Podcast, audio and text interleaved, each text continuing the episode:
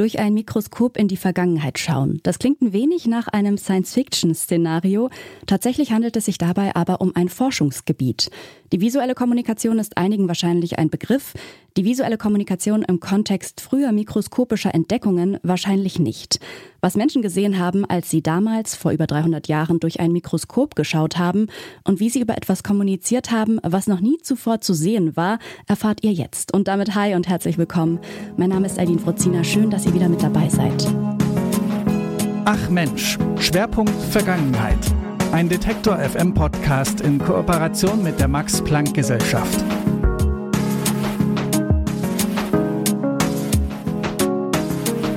In den vergangenen drei Folgen dieser Vergangenheitsstaffel von Ach Mensch hat sich schon gezeigt, wie interdisziplinär viele Forschungsprojekte ausgerichtet sind. Und so ist es auch in dieser Folge. Kunst bzw. Kunstgeschichte verbindet sich im Forschungsfeld des wissenschaftlichen Mikroskopierens mit der Biologie und der Wissenschaftsgeschichte.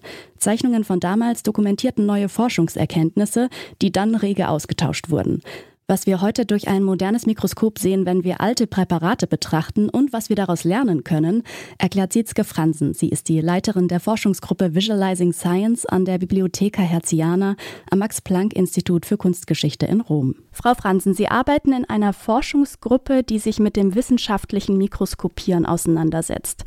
Wie darf ich mir da Ihre Arbeit vorstellen? Schauen Sie den ganzen Tag durch ein Mikroskop? Nein, das wäre wunderbar eigentlich. Äh, das machen wir gar nicht. Ähm, also die, die ähm, Forschungsgruppe ähm, ähm, arbeitet an die Visualisierung von Wissenschaften in der äh, historischen äh, Zeit, also frühe Neuzeit. Und äh, Mikroskopie ist einer der äh, Aspekte davon. Äh, was wir dann eigentlich machen, wir suchen uns Bilder aus äh, aus der frühen Neuzeit, also zwischen, sag mal, 1500 und 1700, ähm, die von Wissenschaftlern gemacht worden oder benutzt worden sind in, in dieser Zeit. Und das kann Mikroskopie sein, kann aber auch Mathematik, Architektur, ähm, ähm, Magnetismus, alles, äh, alle verschiedene Wissenschaften äh, äh, zusammen eigentlich. Und wir ähm, suchen diese Bilder, um zu verstehen, wie Bilder benutzt worden sind in der Kommunikation in dieser Zeit, äh, wie die gemacht worden sind, was für ähm, Bildtraditionen benutzt worden sind von dieser Wissenschaftler, ähm, äh, wie sie in der Mikroskopie ist natürlich sehr wichtig, wie sie äh, etwas abgebildet oder verbildet haben, was neu war, was sie noch nie gesehen haben. Ähm, aber das, es gab auch andere Forschungsgebiete, Mathematik, wo es schon eine lange Tradition von, äh, von geometrischen Abbildungen gab. Ähm, und ähm, also wir suchen uns diese Bilder aus, um mit das Bild als Zentralpunkt ähm, ähm, weiter in der Texte auch zu lesen, wie diese Bilder beschrieben worden sind, äh, wie sie die, die äh, Forscher in der frühen Neuzeit zwischen Bild und Text ähm, äh, ihr Verständnis kommuniziert haben, sozusagen. Also wir lesen ganz viel und wir suchen Bilder und wir äh, suchen dann auch noch, was auch sehr wichtig ist, ähm, äh, Archivmaterial, um zu verstehen, wie diese Bilder gemacht worden sind, weil da kommt gleich auch ein Teil der Interdisziplinarität äh, in die moderne äh, Forschung ähm, nach vorne, weil es ist sehr wichtig für uns zu verstehen, wie diese Bilder gemacht worden sind, aber auch von wem. Äh, und da gibt es gleich Künstler die man benutzt, äh, also die benutzt worden sind oder dem mitgearbeitet haben eigentlich in, in die frühen Neuzeichenforschungsprojekte. Mhm, ich freue mich schon gleich, da mehr in die Tiefe zu gehen. Vorher möchte ich aber gerne noch mal von Ihnen wissen, was fasziniert Sie denn am Forschungsfeld, in dem Sie arbeiten und am Mikroskopieren? Danke, es ist eine, äh, das ist so eine schöne Frage, weil es gibt so viele Sachen. Ähm, es ähm, fasziniert mich, um zu verstehen, wie ähm, Leute, das, äh, leider muss ich sagen, ähm, das sind meistens Männer in der Geschichte, wovon wir die Daten haben, aber ähm, Informationen haben, äh, wie diese Männer ähm, Forschung gemacht haben, Wissenschaft, was wir jetzt Wissenschaft nennen würden, äh, wie die das gemacht haben und wie die ähm, äh, gedacht haben eigentlich. Und um durch wirklich diese Kommunikation als, als Zentralpunkt zu nehmen, habe ich das Gefühl, dass ich ganz nah dran komme. Ähm, ich bin, ich lese nicht nur, ähm, was ähm, äh, in, in das Buch von Galileo, was er geschrieben hat, hat über seine ähm, Beobachtung der Mond. Aber ich versuche wirklich auch die verschiedenen Stadien dieser Kommunikation zu verstehen. Also was ist geschrieben worden in der Briefe zwischen äh, Kollegen? Ähm, was äh, für Zeichnungen sind dort in diese Briefe mal ganz kurz als Skizze mitgeschickt worden? Äh, also was sind die ersten Visualisierungen gewesen von dieser Männer, um sich verständlich zu machen zu dieser Kollegen, von was sie gesehen haben äh, und wie ändert sich dann äh, Richtung ein, ähm, ein äh, gedrucktes Buch und was hat also was wie wie sich diese diese Änderung von äh, erste Skizze bis äh, publiziertes äh, äh Buch zeigt für mich wirklich eine Gedankenreihe äh, oder Reihenfolge. Und das finde ich total faszinierend, um, ähm, ja, um, für mich gibt es ähm, also eine Idee, dass ich ganz nah an dieser Wissenschaft bin. Und ich, ähm, warum ich mich eigentlich interessiere für diese Wissenschaftsgeschichte, ist auch, kommt von meiner eigenen Hintergrund. Ähm, ich habe zuerst Biologie studiert und danach Geschichte und die Kombination ist für mich einfach super spannend. Mhm. Jetzt haben Sie es gerade schon gesagt, Biologie und Geschichte. Dann haben Sie im Master Renaissance-Studien studiert. Wie sind Sie denn eigentlich dann überhaupt in dem Feld gelandet, in dem Sie jetzt arbeiten? Also ich habe immer meine ähm, äh, meine Faszinierung benutzt, um, ähm, um weiterzugehen, um die nächste Stufe zu machen. Äh, also ich habe genau zuerst Biologie studiert, das fand ich sehr interessant, aber wollte nicht mein ganzes Leben in Labor verbringen äh, und mhm. bin dann, äh, habe ein zweites Studium gemacht, äh, also sogar Medievistik, also Geschichte, aber dann mit äh, Fokussierung auf äh, Mittelalter und war dann ähm, äh, durch meine Interesse an Biologie und Medizin äh, sehr schnell eigentlich ähm, in ein Gebiet, das ich überhaupt nicht kannte, aber der Wissenschaftsgeschichte ähm, gelandet. Ich wusste gar nicht, dass das besteht. Ähm, und war dann auch sehr ähm, stark am Ende meines äh, Studiums der Mittelalter. Ich fand Mittelalter schon sehr interessant, aber ich war dann auch gleich interessiert in was passiert in, im 16. und 17. Jahrhundert, also 15. bis zum 17. Jahrhundert. Äh, und das fällt, fällt eigentlich nicht mal im Mittelalter, ähm, also da muss man ein bisschen weiter in der Zeit und deswegen habe ich mir dann ein ähm, Masterprogramm ausgesucht, wo äh, wo ich die späten Mittelalter und äh, frühe Neuzeit oder Renaissance äh, studieren konnte. Äh, deswegen bin ich nach London gegangen für mein äh, Magister am Warburg Institut.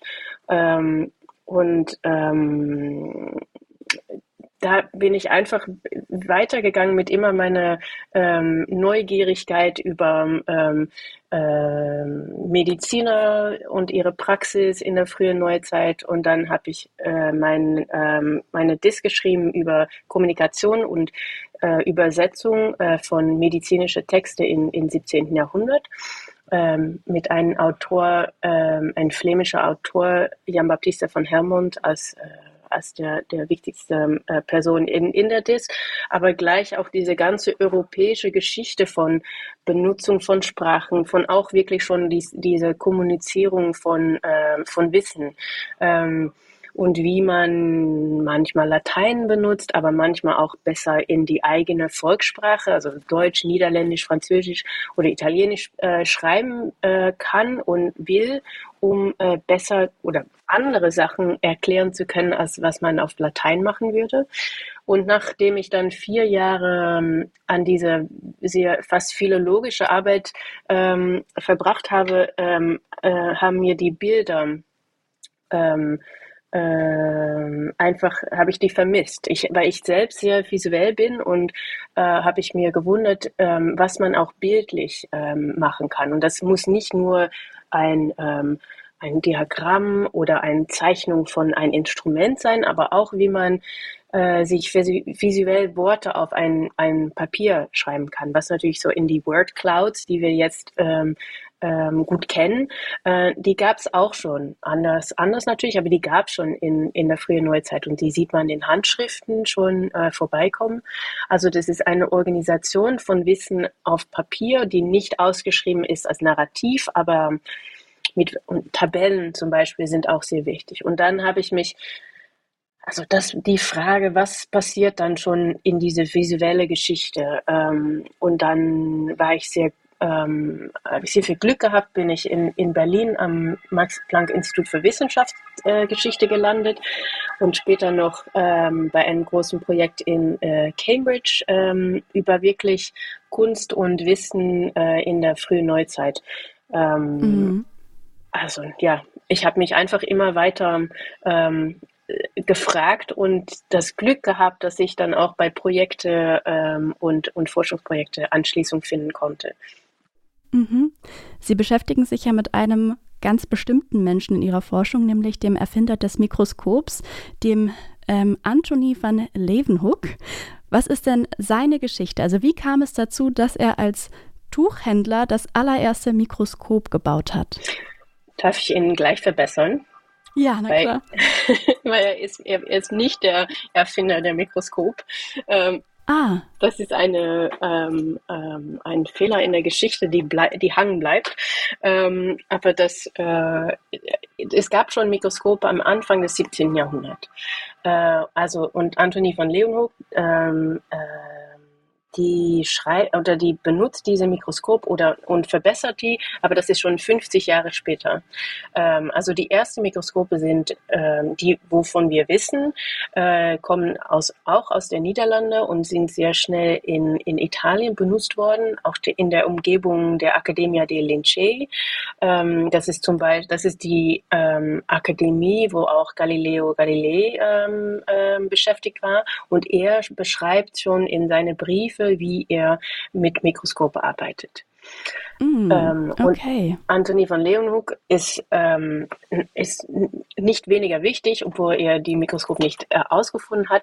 Ähm, er hat nämlich ähm, dann mit, er hat eine sehr kleine Mikroskope ähm, erfunden, nicht erfunden, also wirklich nicht erfunden, das darf ich nicht sagen, weil die gab es auch schon vor äh, vor, äh, dass er damit an, äh, angefangen ist. Aber was er gemacht hat, er hat mit sehr kleine, ähm, ähm, ähm eigentlich eine äh, runde, ein rundes Ball von Glas, äh, wirklich so ein, zwei Millimeter ähm, hat er zwischen ähm, Kupferplätzchen oder, ähm, oder Silber oder äh, Gold sogar ähm, ähm, festgemacht und dadurch hat er Sachen beobachten können. Das bedeutet, man hat ein sehr kleines Instrument. Ich habe ich habe ein, ähm, ein, ein kleines Replika. Da, das ist also das ganze Instrument ist vielleicht fünf Zentimeter groß ähm, das eigentlich sind das nur diese zwei oder zwei ähm, äh, Metallplättchen, ähm, die zusammen gemacht worden sind und da da drin gibt es diese kleine Lens. Und dadurch kann man etwas sehen, was man hier auf dem Punkt äh, macht und dann schaut man durch diese Seite. Man muss das gleich ganz nah am Auge halten, um überhaupt etwas sehen zu können. Also das sieht total anders aus als eine moderne Mikroskope, wo man mit zwei Linsen, Binocular, ähm, etwas anschaut. Und damit konnte er plötzlich unglaublich viel sehen bei dieser Lens, äh, Linse, die er gemacht hat. Ähm, die sind nicht nur sehr stark, aber auch wegen der, ähm, äh, dass er das in der Hand gehalten hat, konnte er sehr viel das bewegen und damit mit Licht spielen ähm, und sehr viel einfacher als mit einem ähm, äh, stehender Mikroskop, die es auch schon gab im 17. Jahrhundert, hat er eigentlich mehr Flexibilität, um die ähm, äh, unterschiedliche Sachen in der ähm, äh, wie sagt man das auf Deutsch, in der ähm, Tiefe sehen zu können. Und damit hat er, also ähm, diese Flexibilität mit seinem Instrument hat dafür gesorgt, dass er sehr viele neue Sachen gesehen hat. Und er ist der Erste gewesen, also er war nicht der ähm, Inventor der Mikroskop, aber er hat zum ersten Mal Bakterien gesehen. Er hat zum ersten Mal äh, bewegende Spermatozoen gesehen. Er hat ähm, äh, also ganz viele Sachen, total kleine Sachen zum ersten Mal gesehen und beschrieben und gezeichnet oder äh, hat seine Zeichner gefragt, das ähm, ähm, zeichnen zu lassen. Also das ist wirklich ist unglaublich, was er gemacht hat und ähm, er ist jetzt auch so berühmt, weil er ähm, also er hat angefangen, wenn er äh, Anfang 40 war, äh, zu korrespondieren, aber er hat dann, er hat sehr lange gelebt, bis Anfang 90 ähm, und hat ähm, also 50 Jahre lang äh, Observationen gemacht. Und damit wow. hat er einfach so viel gesehen und so viel beschrieben, dass wir ihn jetzt noch sehen als, als einer der wichtigsten Anf Anfänger der äh, Mikroskopie. Und man kann ihm wirklich äh, ohne, ohne Fehler sozusagen der Vater der Mikrobiologie nennen. Mhm. Okay, was hat er denn als allererstes mikroskopiert? Kann man das irgendwie aus Aufzeichnungen, kann man denen das entnehmen? Also wir wissen natürlich nur, worüber er geschrieben hat. Mhm. Also ich habe keine Ahnung, was er zum ersten Mal, wir wissen auch nicht genau, wann er angefangen hat mit Mikroskopieren, aber das erste Schreiben von ihm, das wir kennen, äh, kommt aus 1673 äh, das war ein kleines äh, Schreiben, also ein Brief war es wahrscheinlich nicht, äh, sogar nicht, aber ein kleines Schreiben, das mit einem Brief von einer Kollege, Rainier de Graaf, ein Doktor, ein Mediziner aus Delft in den Niederlande, ähm, nach London geschickt worden ist, wo ähm, die ähm, Fellows der Royal Society ähm, das gelesen haben. Der Rainier de Graaf hat eigentlich eine Introduktion gemacht für Antonie von Leeuwenhoek, die bei ihm in der Stadt Delft ge gelebt hat. Und der Rainier de Graaf hat gesagt, Sie in London sollten doch mal wirklich wissen ähm, von diesem Mann, weil er hat ähm, sich Mikroskope gemacht und damit kann man so unglaublich viel sehen. Und was hat ähm, Leonhoek dann beschrieben in diesem ersten Brief? Das sind seine äh, Observationen von Bienen, mhm. ähm, und Fliehen, äh, also kleine Tierchen, Insekten. Und Jetzt haben Sie schon erzählt, wie es dazu kam, dass er mit der Royal Society in Korrespondenz getreten ist. Was können Sie denn aus den Aufzeichnungen entnehmen? Also wie hat er denn über etwas kommuniziert, was ja noch nie jemand zuvor gesehen hat? Also das Interessante hier gleich ist, dass, ähm, also es, wie ich gerade gesagt habe, es gab schon die Mikroskope 50 Jahre vorher und die erste ähm, Aufzeichnungen von, äh, von Mikroskopisten sind alle über Bienen. Ähm, und damit ist diese Biene eigentlich ähm, ein, ein Punkt geworden, womit man ähm, verstehen kann, was man sehen kann. Also dass Anthony von Leeuwenhoek diese äh, auch ähm, äh, die Biene benutzt hat, um zu, zeig zu zeigen eigentlich, was er sehen konnte mit seinem Mikroskop, ist sehr äh, schlau gewesen, weil damit konnte er gleich schon sagen, ähm, was ich hier beschreibe, ist viel detaillierter, als wir bis jetzt gesehen haben und das ist wegen der Stärke meiner Mikroskope. Und ähm, also er hat, er beschreibt, was er ähm, äh, sieht ähm, er macht auch gleich, ähm, er, er, er hypothetisiert gleich dabei oder also versucht gleich zu erklären, was er dann sieht und warum äh, das so aussieht. Ähm, und ähm, in diesem Fall hat er auch, dann sagt er, dass er es besser gesehen hat als seine Vorgänger. Also das bedeutet, er weiß auch, was äh, dass es andere Leute gegeben hat, die schon so etwas gemacht haben.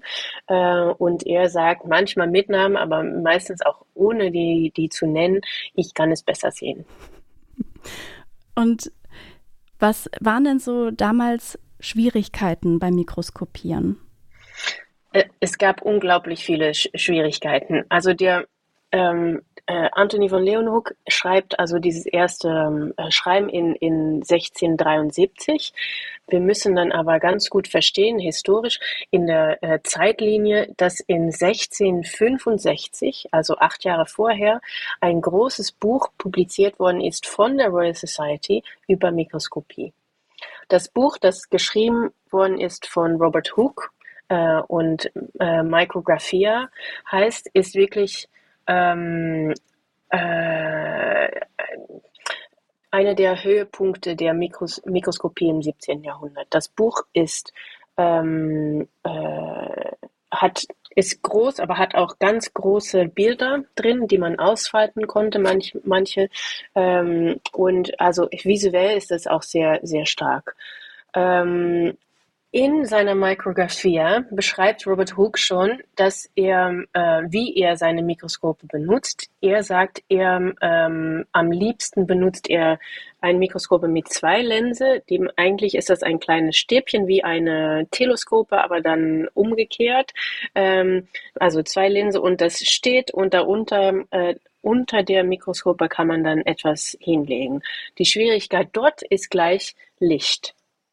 Mhm, mhm, ja. Weil das, das ist nur auffallendes Licht, also nicht wie wir heute mit einem Mikroskop arbeiten, wo man Licht von unten äh, durch das Präparat äh, äh hinscheinen kann, lassen kann. Das, das ging noch nicht. Das hat man noch nicht verstanden. Es kommt dann ganz schnell, aber im, am Anfang haben die nur mit auffallendes Licht auf et, etwas von oben ähm, ähm, äh, angeschaut. Ähm, aber um diese Lichtquelle äh, wirklich fokussieren zu können auf dem Präparat, ist so eine Schwierigkeit, ist schon die erste Schwierigkeit. Mhm.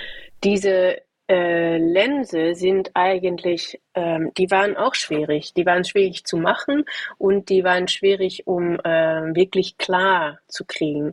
Also dass die, dass die Qualität des, des Glas äh, war eine Schwierigkeit. Also man muss sich auch ähm, ähm, denken, bedenken, dass die, wenn man zwei von dieser Linse benutzen muss, dann gibt es ganz viele ähm, unschärfe schärfe Sach Seiten von der Linse. Also um wirklich etwas sehen zu können und ist schwierig. Und die zweite Stufe ist natürlich, um dann zu verstehen, was man sieht, ist auch sehr schwierig.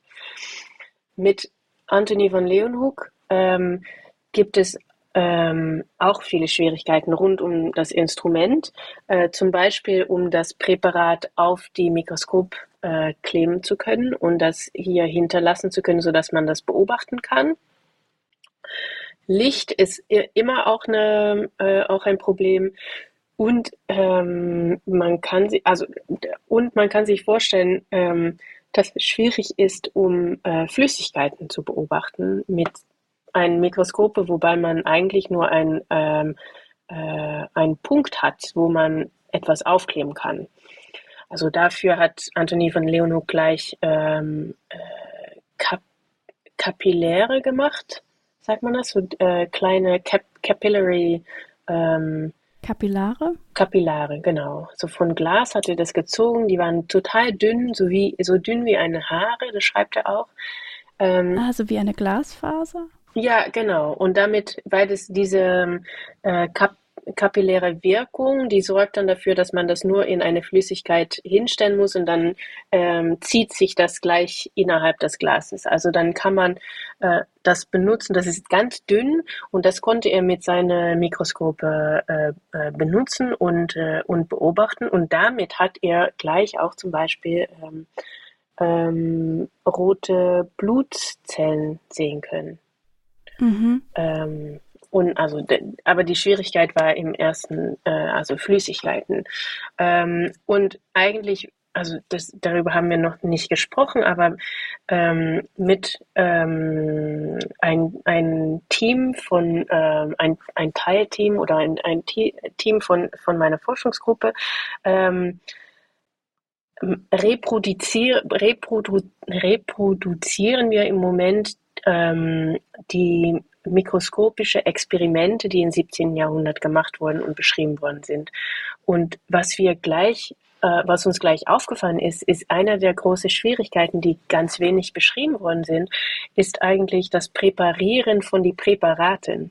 Also wie, wie ähm, anatomisiert oder ähm, äh, wie ähm, zieht man ein kleines Insekt auseinander, so dass man die Teilen sehen kann. Das ist unglaublich schwierig. Ähm, wie kann man Flüssigkeiten benutzen, um die zu stabilisieren? Ähm, äh, wie sorgt man, dass es nicht ähm, äh, alles auseinanderfällt. Also diese, diese Stufe davor, die man ähm, äh, zum Vorbereitung, um überhaupt etwas sehen zu können, ist unglaublich wichtig und sehr wenig ähm, beschrieben worden. Also das ist wirklich eine große Schwierigkeit und man kann sich damit auch gleich eindenken, wie, wie interdisziplinär und, und eigentlich auch wie unglaublich ähm, äh, skillful, also wie, wie ähm, die dieser Männer gewesen waren, gewesen sind, weil die konnten so viele Sachen ähm, gleicherzeit, ja. die konnten diese Linse machen, die konnten da durchschauen, die konnten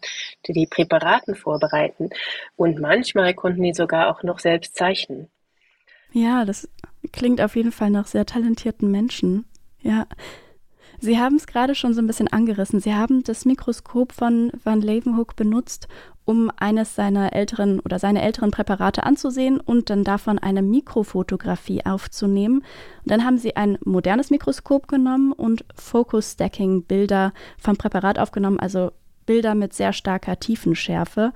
Und dann haben Sie das Ganze gegenübergestellt. Was kam denn dabei raus? Wunderbar. Ähm, also es, da, da gibt es noch eine kurze Hintergeschichte. Der Anthony von Leonuk hat nicht nur Briefe und Zeichnungen äh, nach London geschickt, aber er hat auch ein paar Präparaten dahin geschickt. Und die gibt's noch. Äh, also das sind äh, Präparaten, die von ihm gemacht worden sind, mehr als 300 Jahre her. Äh, und die liegen einfach bei der Briefe in, im Archiv der Royal Society. Ähm, und wir haben ähm, äh, das hingekriegt, dass mit der Archivar äh, seiner ähm, äh, Präparaten aus London nach Leiden gebracht worden sind, in der Niederlande. Und in Leiden äh, am Rijksmuseum Boerhaven, das äh, Wissenschaftshistorisches Museum in der Niederlande, da gibt es noch ähm, verschiedene Originalmikroskope von äh, Leeuwenhoek selbst gemacht. Und mit diesen Originalmikroskopen haben wir dann diese Originalpräparaten angeschaut. Das war natürlich sowieso unglaublich. Ähm, was daraus gekommen ist, ist, dass die sehr ähm, weit eingetrocknet sind. Also die sind jetzt mhm. wirklich alt. ähm, ähm, wir haben da auch gleich gesehen, wie schwierig und wie äh, wichtig das Licht ist. Ähm, also ähm, die, ähm, die Lichtquelle, wie das mit das Licht, das da, darauf kommt, aber wie man auch mit Licht ähm, äh, von, also einfach Sonnenlicht, äh, durch die Präparaten schauen kann. Ähm, wenn man die Mikroskope bewegt, ähm, ähm, also die Licht, Licht und Bewegen und Flexibilität des Instruments eigentlich ähm, zeitgleich, wie gut diese sehr kleine Mikroskope gewesen ist und wie ähm, ähm, pragmatisch das eigentlich war. Ähm, damit, damit hat er sehr viel sehen können. Ähm, andere Sachen, die wir, die gleich da rausgekommen sind, äh, naja, ist die Frage eigentlich äh, von der Präparation oder der Vorbereitung, wie sind äh, diese ähm, äh, Präparaten gemacht worden? Ähm, bei, wer hat die gemacht? Ähm, wer und, und wie? Mhm. Ähm, und wir haben uns auch gleich ähm, gewundert, ähm, wie ähm, äh, ja, was dann eigentlich passiert, wenn man so etwas sehen kann, ähm, welche Entscheidungen gemacht worden sind, ähm, um dann das, was man sieht, äh, durch die Mikroskope äh, aufzeichnen zu können. Weil es gibt ein, das, das sind keine Bilder, wie man jetzt mit äh, fotografisch ein Bild machen können. Ähm, die, ähm, die Leute, die durch diese Mikroskop ähm, äh, geschaut haben. Das waren natürlich Leon Hucke selbst, aber das waren auch seine Mitarbeiter, die dann später das aufgezeichnet haben. Und die, die wussten nicht, was sie gesehen haben und die wussten also nicht, welche Entscheidungen die machen konnten. Die wussten nicht, was wichtig war. Und dass ähm, wenn man durch so eine kleine Mikroskope schaut, sieht man die Umgebung nicht. Also man gleich sieht, kriegt gleich ein sehr detailliertes Bild und damit ist es auch sehr, sehr ähm, schwierig, ja, einfach die, die Entscheidung zu machen, was jetzt was ist. Ähm, und also mit ähm, dem ähm, äh, mit diesem Zusammenbringen von diesen Präparaten und Mikroskopen haben wir uns gleich ähm, realisiert, dass wir ein größeres Projekt aufsetzen müssen, um ähm, mehr ähm, Präparaten zu machen, äh, zu beobachten durch die Mikroskopen und auch andere äh, Mikroskope des 17. Jahrhunderts und äh, eine große Vergleichung zu machen zwischen die Zeichnungen und gedruckte Bilder, die wir haben aus der Zeit, um mehr verstehen zu können über diese Entscheidungen, ähm, die dahinter gelegen haben, um ähm, eigentlich zu verstehen, äh, und, oder zu versuchen zu verstehen, was die Mikroskopisten im 17. Jahrhundert dachten zu verstehen. Mhm, mhm. Und wie, wie, wie hilft Ihnen denn dieses Wissen? Also warum ist es eigentlich wichtig zu wissen, wie die Menschen damals kommuniziert haben über ihre ganzen Ergebnisse? Warum ist das für uns heute relevant? Ist eine sehr, sehr gute Frage. Äh, es ist relevant, um zu verstehen, wie Wissen und Wissenschaft sich entwickelt. Ähm, es ist nämlich sehr, äh, wenn man sich die Sachen anschaut, also diese Bilder, die gemacht worden sind und dann auch die, die Beschreibungen und die ähm, Hypothesen, die dazukommen, dann versteht man gleich, dass es nie, es fast nie gibt es gleich die richtige Antwort. Mhm. Ähm, und die richtige Antwort, das, damit ähm, äh, meine ich, dass es etwas gibt, das wir jetzt noch akzeptieren als ähm, ein, eine wissenschaftliche Wahrheit sozusagen. Ähm, es ist immer ähm, das gibt, es gibt immer lange Diskussionen. Was ist denn das? Ähm, das könnte vielleicht äh, so etwas sein, aber äh, wie passt das denn zusammen mit den Theorien und die Philosophie, die wir im Moment äh, haben? Können wir das, äh, können wir das erklären. Dann kommt eine Erklärung, die sich ganz äh, äh, gut anhört. Ähm, und dann kommt jemand anderes, der sagt, ja, aber das stimmt doch gar nicht. Ich denke, dass, dass wir das sehen und äh, das, das wirkt so. Und also jetzt bin ich ganz vage, aber zum Beispiel in diese 70er Jahre des 17. Jahrhunderts, nur dann äh, ist deutlich geworden, äh, wie die, ähm, äh, die ähm, Reproduktionsteilen ähm, von der Frau wirken. Also ähm, bis, im Sieb äh, bis in den 70er Jahren des 17. Jahrhunderts wusste man nicht, wie ähm, die Ovaria ähm, äh, funktionieren, ähm, äh, was da drin sitzt und wie man, äh, also die ähm, äh, und wie die äh, Reproduktion von Mann und Frau zusammen funktioniert. Das war nicht deutlich. und das bedeutet, das und das war nicht deutlich und das bedeutet, dass wenn äh, Anthony von Leeuwenhoek zum ersten Mal äh, Spermatozoen gesehen hat durch seine Mikroskope, hat er nicht verstanden, ähm, wie äh, wichtig es war, dass diese äh, kleine Tierchen, wie er die nannte, dass die mhm. sich bewogen haben äh, und dass die ähm, äh, ja einen Teil des ähm, äh, DNAs von Menschen ähm, äh, bei sich getragen haben, nämlich die 50 Prozent der Männer. Ähm, das hat er überhaupt nicht verstanden. Er hat auch zu, zuerst andere Sachen in das Sperma besch ähm, beschrieben als wichtiger. Er dachte, diese kleine bewegende Tierchen, die sind lustig, aber nicht wichtig. Ähm, und ähm, also äh, er hat gedacht, es gibt schon das ganze, den ganzen Mensch in äh, das Sperma einer Mann. Und weil er das dachte, hat er das auch gesehen. Ähm, und also warum ist es wichtig für uns, um das ähm, ähm, äh, zu verstehen? Ich denke, das ist auch für uns jetzt in der, in der äh, Gegenwart oder in der ja in jetziger Zeit ist es noch ganz wichtig zu verstehen, äh, wie Wissenschaft entwickelt, wie Wissen sich entwickelt. Ähm, und deswegen ist natürlich in der Allgemeine ähm, die Wissenschaftsgeschichte ähm, äh, auch relevant, ähm, weil wir jetzt auch noch Sachen aus, herausfinden, die wir jetzt denken, dass die wahr sind und dann kann nächste Woche jemand kommen und zeigen, dass das nicht stimmt. Ähm, und in der, äh, also in, in unserem heutigen Politik ist das auch sehr wichtig, um zu verstehen, was Unsicherheit und wissenschaftliche Wahrheit sind ähm, und dass sie sehr stark zusammenarbeiten. Das sagt Siezke Franzen. Sie ist die Leiterin der Forschungsgruppe Visualizing Science an der Bibliotheca Herziana am Max-Planck-Institut für Kunstgeschichte in Rom. Vielen Dank für das Gespräch, Frau Franzen.